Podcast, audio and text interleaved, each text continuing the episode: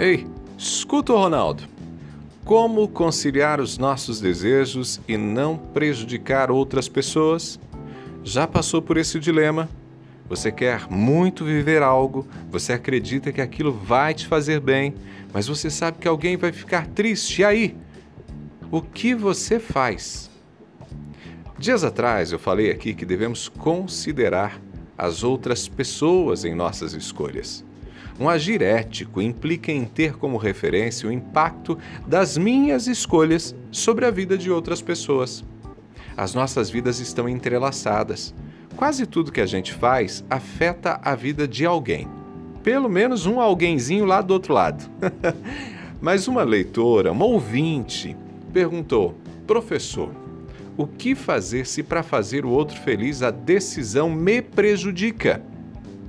O que fazer se para fazer o outro feliz a decisão me prejudica? Está aí um dilema importante. Eu devo considerar as outras pessoas, mesmo que isso me faça infeliz? E aí, o que você acha? Escuta Ronaldo. Eu poderia responder: você deve ser a referência. Você precisa primeiro ser feliz para fazer feliz. Eu poderia responder desse jeito: você deve ser a referência. Você primeiro deve ser feliz para fazer as outras pessoas felizes. Essa seria uma resposta coerente com o mundo que a gente vive. Mas eu preciso dizer outra coisa. Aqui com o Ronaldo, somos egoístas.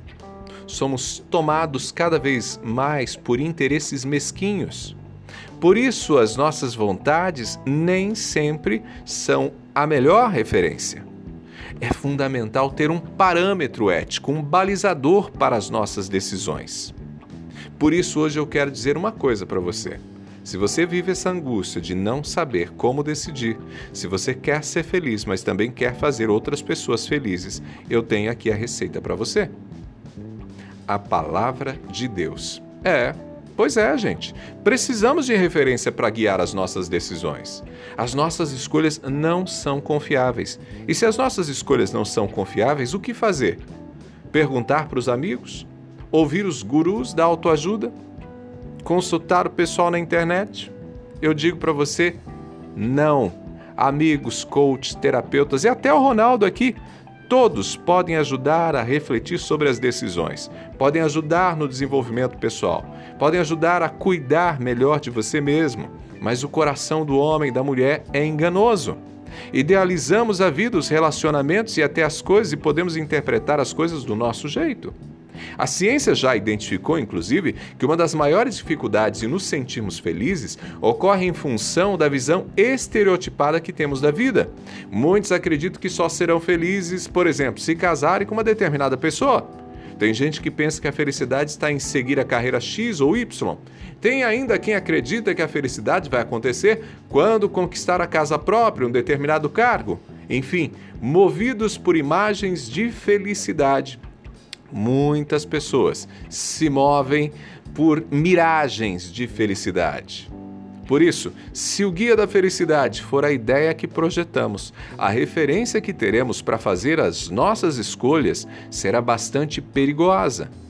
Um homem que acredita que só será feliz se se separar da esposa e se casar com outra mulher, outra mulher não pode ter como guia o seu coração. Esse coração é enganoso. Uma mulher que pensa que só será feliz se conseguir a gerência da empresa não pode ter como guia o seu coração. Ela poderá prejudicar um, uma colega de trabalho para conseguir o que quer. Está entendendo? Por isso precisamos de uma referência maior, e o conhecimento da palavra vai nos ajudar a entender o que é bom para nós, o que é bom para os outros.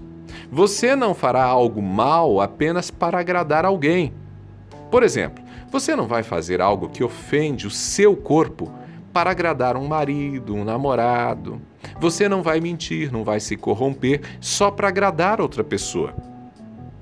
O agir ético que inclui o outro tem como referência o bem, a bondade, a lealdade, a fidelidade, o cuidado. Como afirma o apóstolo Paulo, contra os frutos do espírito, ou seja, contra atos virtuosos, não existe lei. Eu diria para finalizar que toda escolha, boa escolha, que a gente vai fazer, sempre vai fazer bem também para o outro. Se faz bem para mim, precisa fazer bem para o outro. E se faz bem para o outro, também vai fazer bem para mim. Se a minha escolha vai prejudicar uma das partes, tem algo errado acontecendo. Entendeu?